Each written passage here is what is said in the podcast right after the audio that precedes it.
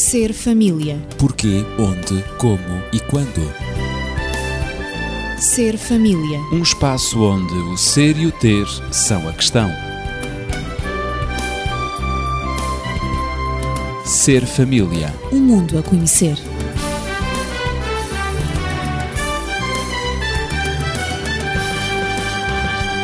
Continuamos hoje no âmbito da violência doméstica ou familiar e abordaremos a questão da prevenção e da pedagogia do flagelo da violência conjugal. Há uma frase de Giddens que já foi citada na passada semana e ele diz que a casa é um dos lugares mais perigosos das sociedades modernas. O que te parece, Natividade? Essa é a triste realidade de muitas famílias, mais do que se possa imaginar. Infelizmente.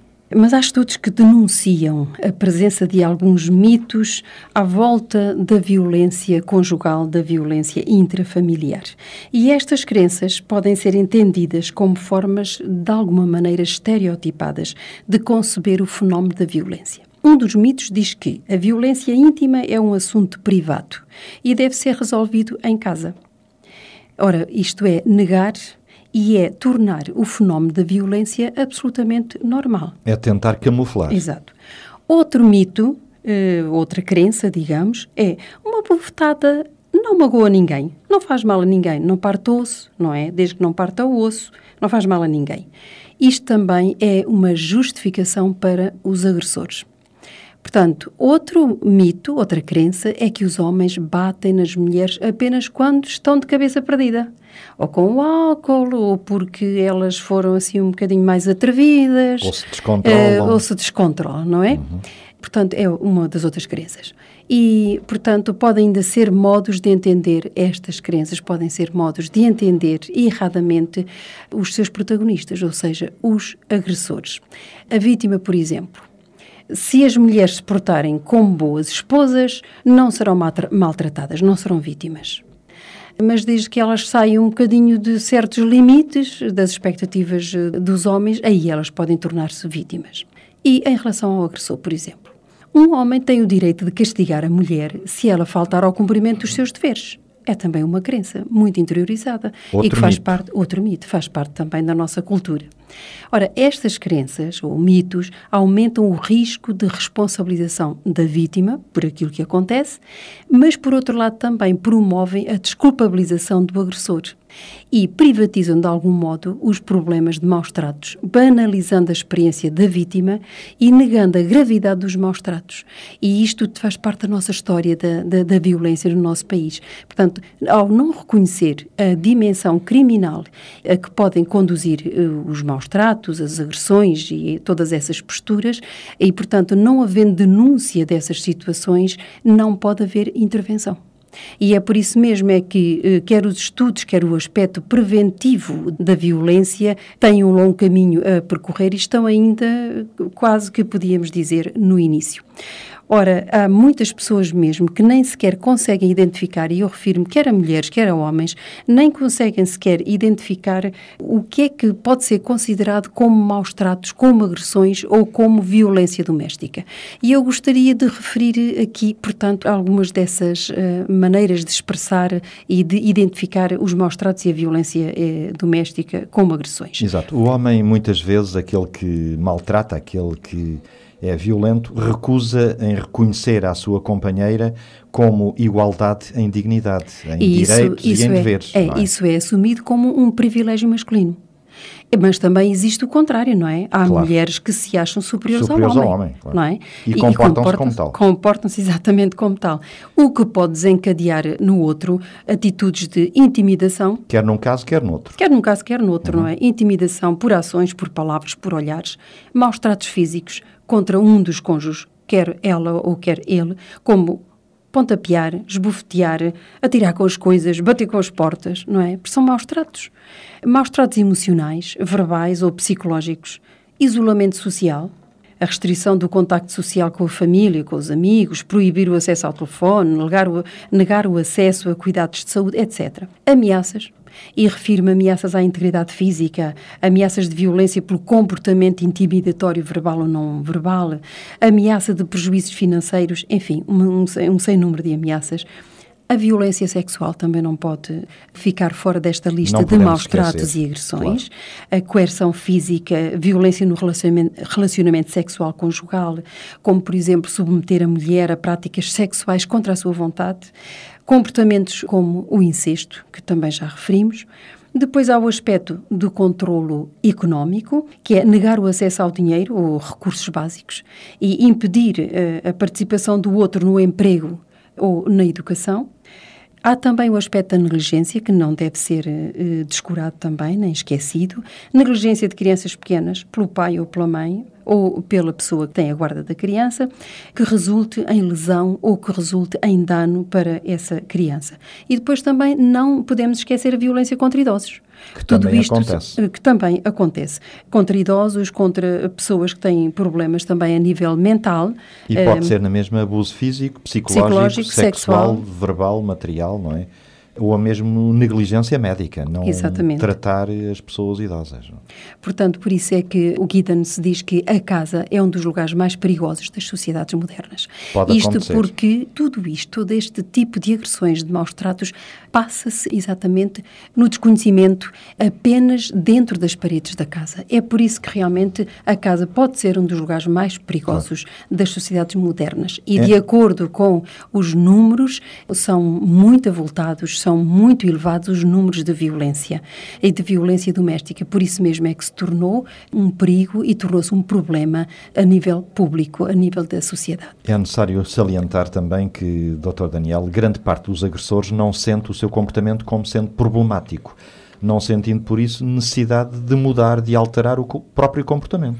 Não, é a perpetuação de algo que vem de trás, portanto foi esse o modelo que eles receberam, é esse o modelo que eles têm E que como vão transmitir. E que vão transmitir, infelizmente. É a tal Eh, cadeia a tal cadeia infinita, que não não, se consegue muitas vezes Mas parar. que é necessário cortar. É necessário cortar.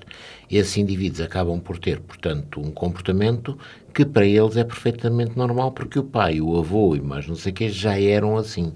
E que dentro da cultura deles eh, está perfeitamente defendido, perfeitamente eh, balizado e perfeitamente justificado.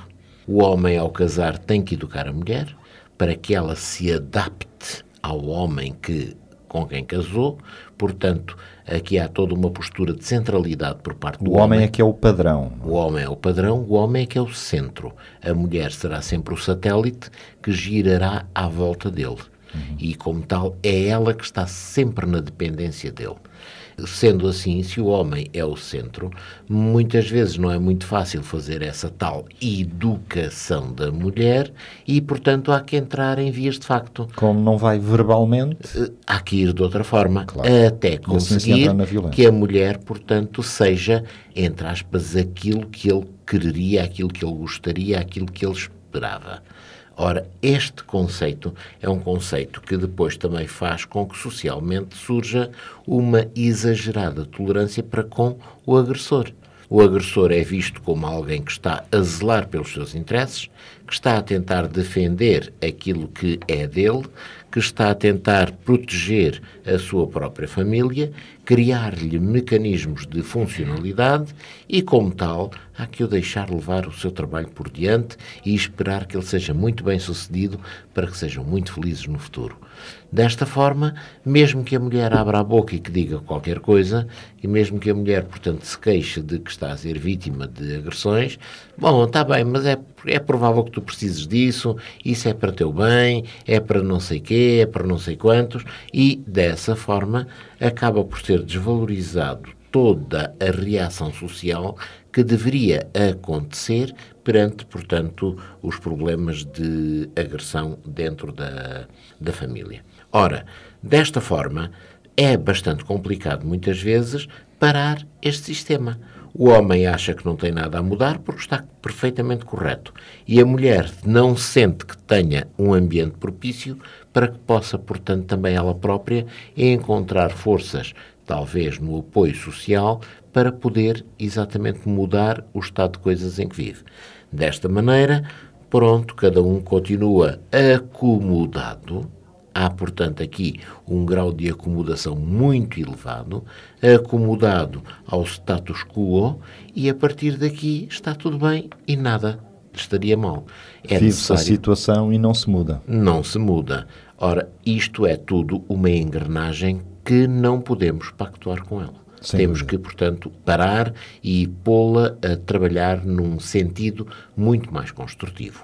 Também, segundo parece, não há muitos estudos em Portugal sobre este problema, quer em termos de frequência, quer de incidência, por falta de dados, o que se reflete numa inexatidão dos números a nível nacional. Perante isto, o que fazer então a nível da prevenção e da pedagogia da violência? Dr. Daniel. Em primeiro lugar, portanto, fazer com que o agressor sinta que o seu comportamento é problemático. Esse é um ponto básico. Claro. Depois, criar-lhe as condições e o desejo de alterar o seu comportamento. E depois, a seguir, também criar as condições de suporte e apoio às vítimas para que elas também possam ultrapassar os problemas que lhes foram trazidos. Claro, toda a situação e o trauma que Exatamente. sofreram. Natividade, também neste âmbito. A nível, a nível da escola, eu gostaria de dizer, claro. no domínio da prevenção também, e referi já os programas a nível nacional de prevenção da violência nas escolas, e os objetivos desse programa, fundamentalmente, consistem em promover a aquisição de conhecimentos gerais acerca do fenómeno da violência. É importante. Consciencializar os alunos para a dimensão do problema na nossa sociedade um outro aspecto é capacitar os jovens para o reconhecimento de situações íntimas abusivas. Reconhecer até onde é que essa situação é abusiva ou é normal. Um outro aspecto e um outro objetivo consiste em identificar e produzir mudanças ao nível das crenças socioculturais, do, dos mitos que eu referi há pouco. E essas crenças que sustentam que a violência nas relações íntimas tem que existir e é normal. Portanto, é preciso colocar as coisas no seu lugar e esclarecer os mais jovens. Um outro aspecto é dotar os jovens de competências genéricas para gerir uma situação de violência, por exemplo, em relação ao namoro. Depois, por último, informar os jovens acerca dos recursos existentes na comunidade para atender à problemática da violência. Isto eu diria em relação às populações mais jovens. Portanto, é aqui há, no que entra entanto, a pedagogia da violência é conjugal entra, e doméstica. É? Exatamente, porque como, como já vimos, ela é transmitida a nível intergeracional. Portanto, há, no entanto, uma trajetória um pouco diferente daquela que é preconizada no Plano Nacional contra a Violência Doméstica que eu gostaria de apresentar. E é aqui que entra a pedagogia da violência conjugal e doméstica. Sim, sim. Eh, não me estou a referir à pedagogia em relação aos jovens, mas conjugal e doméstica. Esta pedagogia recorre à ética da vida e, muito particularmente, à ética cristã. Não podia deixar de referir também este aspecto da ética cristã que entra na intervenção, entra na prevenção da violência uh, doméstica e da violência intrafamiliar. Ora, porque nós, como seres humanos, como cidadãos e como cristãos, teremos que defender os princípios do cristianismo. Ora, o que distingue os cristãos como seguidores de Cristo é a qualidade das suas relações humanas na família, na sociedade e na religião, na igreja, digamos, que busca afirmar e, e edificar os outros em vez de abusar ou agredir um ao outro. Não é? Digamos, a máxima de, de Jesus é amar o próximo como a nós mesmos. E amai os vossos inimigos. E amai os vossos inimigos. Uhum. Ora, é motivados pelo amor de Cristo e motivados por esse amor, se todos nós cristãos fôssemos motivados por esse amor, não deveria haver lugar entre os seguidores de Cristo para o controle tirânico, para uh, o abuso do poder, o abuso da autoridade quer em relação aos filhos, quer em relação aos cônjuges entre si, quer em relação aos amigos, em qualquer ambiente, quer na família, quer no ambiente extrafamiliar. Os cristãos são chamados a mostrar respeito e preocupação pelo bem-estar dos outros, a aceitar os homens e as mulheres como iguais e a reconhecer que cada pessoa tem o direito ao respeito e à dignidade. E é por isso mesmo que eu apontei este aspecto da prevenção e da pedagogia da violência conjugal e da violência doméstica como fundamental para resolver o problema da violência a nível da sociedade. Porque o Plano Nacional de, Viol de Violência aponta, vai atacar as causas, não os efeitos da violência. Esta pedagogia da violência baseada na ética e na moral e nos princípios cristãos, e, portanto, vai ao âmago, vai à raiz da violência, que está muitas vezes no ser humano, no íntimo do ser humano. Como dizia alguém, eh, a questão a mudar é o coração humano. Daniel, de facto, este é um ideal muito elevado. É, é o coração humano que tem que ser mudado. Somos cada um de nós que temos que mudar, no fim de contas. Parece-me que é isso. É isso mesmo. Estamos a tocar no ponto nevrálgico. No ponto nevrálgico. E o que acontece de facto é que, infelizmente, mesmo dentro dos lares cristãos ou considerados como tal, existe violência. É, o que quer dizer que também aí por mecanismos muitas vezes perfeitamente inconfessáveis, as pessoas dissociaram o seu cristianismo da sua postura em relação à violência.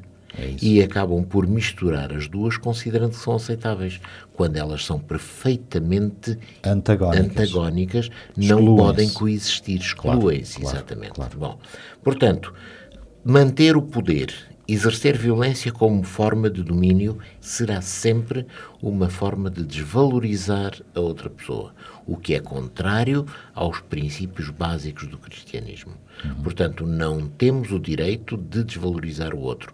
Ninguém pode nunca ser dono de alguém. O que quer dizer que o marido não tem o direito de se assumir como o centro vai educar a esposa, vai tentar fazer dela aquilo que ele pretende, quando o que tem é os dois caminhar em uníssono e em conjunto para a criação de uma entidade que satisfaça as necessidades dos dois. Serem, portanto, uma nova entidade, um casal em que haja de facto acordo, em que haja compreensão, em que haja respeito pelo espaço e pelas necessidades que ambos têm. Desta forma, então, poderão os dois viver o seu objetivo até espiritual, sei lá, como cristãos, satisfazendo aquilo que Deus espera e que Deus lhes propõe através do seu modelo, através daquilo que são as propostas feitas por Deus para uh, o ser humano. E muitas vezes sentimentos até de traição, de rejeição e pesar devem dar lugar a sentimentos de perdão, de confiança e integridade, não é? Esse é um dos aspectos mais belos do cristianismo. Uhum. É que em vez de nos fixarmos na traição, na rejeição, no que é negativo, deveríamos era potencializar aquilo que é positivo e que é muito interessante, claro. que seria o perdão, que seria a reconstituição, a reconstrução, a reconciliação. Portanto, é aqui que a maior ênfase se deve dar.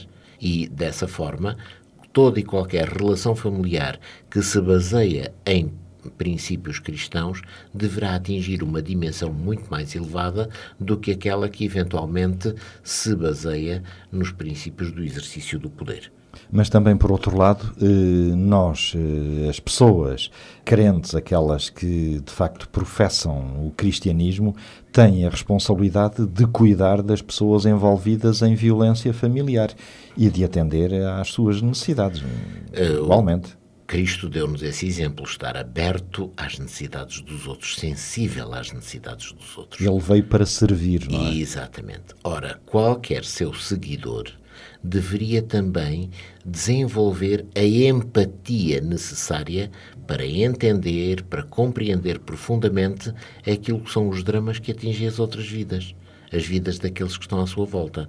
A partir do momento em que a pessoa seja capaz de o fazer, a pessoa então não vai de maneira nenhuma fechar os olhos à violência, não vai de maneira nenhuma desculpabilizar o agressor, não vai desvalorizar os efeitos, as consequências da violência, vai estar extremamente sensível a isto e vai certamente assumir uma postura de apoio, de ajuda, uma postura já ela própria terapêutica em relação àqueles que estão envolvidos no processo. Claro, então exerce-se esse tal Ministério Humanitário de Apoio às Famílias afetadas pela violência e pelo abuso eh, e que é também um Ministério de Reconciliação. Mas, Natividade, eh, em termos de pedagogia da violência conjugal, o que é que poderás dizer? Eu diria que proteger as vítimas e os agressores da repulsa dentro da família ou da comunidade, portanto, é um dos aspectos que deve ser, eh, que deve ser considerado para manter sempre os agressores responsáveis pelos seus atos. Depois, há que fortalecer, sobretudo, a vida familiar, passando por, em primeiro lugar, promover a educação da vida familiar voltada para o perdão. Já foi falado aqui este aspecto do perdão. Esse perdão inclui a compreensão bíblica da reciprocidade, da igualdade e do respeito, que são indispensáveis aos relacionamentos familiares e aos relacionamentos cristãos e de cidadania também. Depois, aumentar a compreensão dos fatores que contribuem para a violência dentro da família. Portanto, compreender por que razão é que há violência na família, o que é que está por detrás da violência, para depois poder remediar, fazer alguma coisa para evitar, para prevenir. Em terceiro lugar, procurar interromper o ciclo recorrente do abuso e da violência quando ele existe. E o ciclo vicioso muitas vezes observado na família e através até de gerações. Um outro aspecto seria corrigir as crenças religiosas e culturais adotadas pela maioria para justificar ou encobrir a violência na família. E há muitas pessoas que se servem mesmo de textos bíblicos para dizer que o homem, deve, o homem deve mandar na mulher, é superior à mulher. E vão, vão fundamentar-se em textos do apóstolo Paulo para exercerem essa tirania, digamos assim, do poder.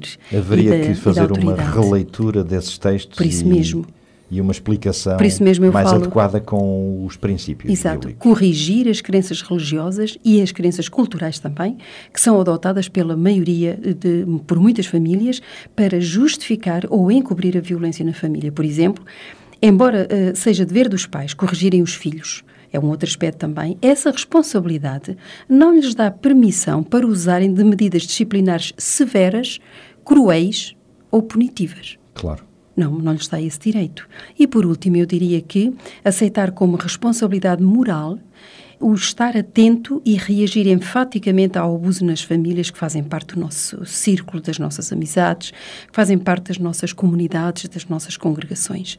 É uma responsabilidade individual de cada ser humano, de cada família, estar atento para uh, reagir ao abuso nas famílias, estar atento para poder ajudar, para poder atenuar, minimizar, fazer uma pedagogia, a pedagogia do perdão, a pedagogia da aceitação e, de alguma maneira, da compreensão do assunto para ser uh, resolvido, por via pacífica e nunca por via da violência.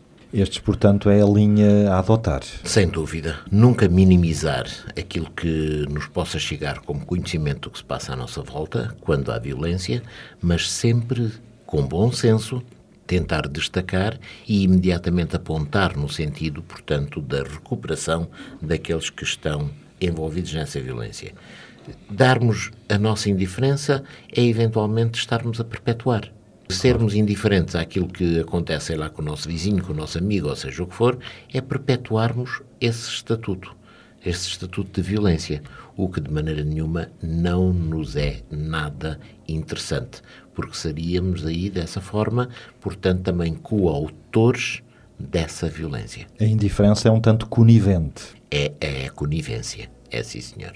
Em termos eh, de resumo, Ora, em resumo, eh, devemos cuidar uns dos outros, mesmo quando seria mais fácil não nos envolvermos na atividade. Eu diria também, em resumo e em termos gerais, que enquanto subsistir alguma estrutura familiar, mesmo que disfuncional, e enquanto no interior desta família não tenham sido esgotados todos os recursos, não deve ser rejeitada a capacidade que essa família tem de uma reorganização positiva, sendo que todo esforço requer a intervenção também junto do agressor, sempre que tal seja possível.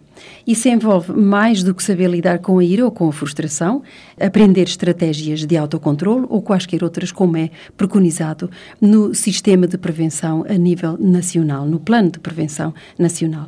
Isso envolve um trabalho de fundo junto da vítima, junto do agressor, não para uh, desculpabilizar, qualquer um deles, mas para responsabilizar e recuperar, recuperando assim também toda a família.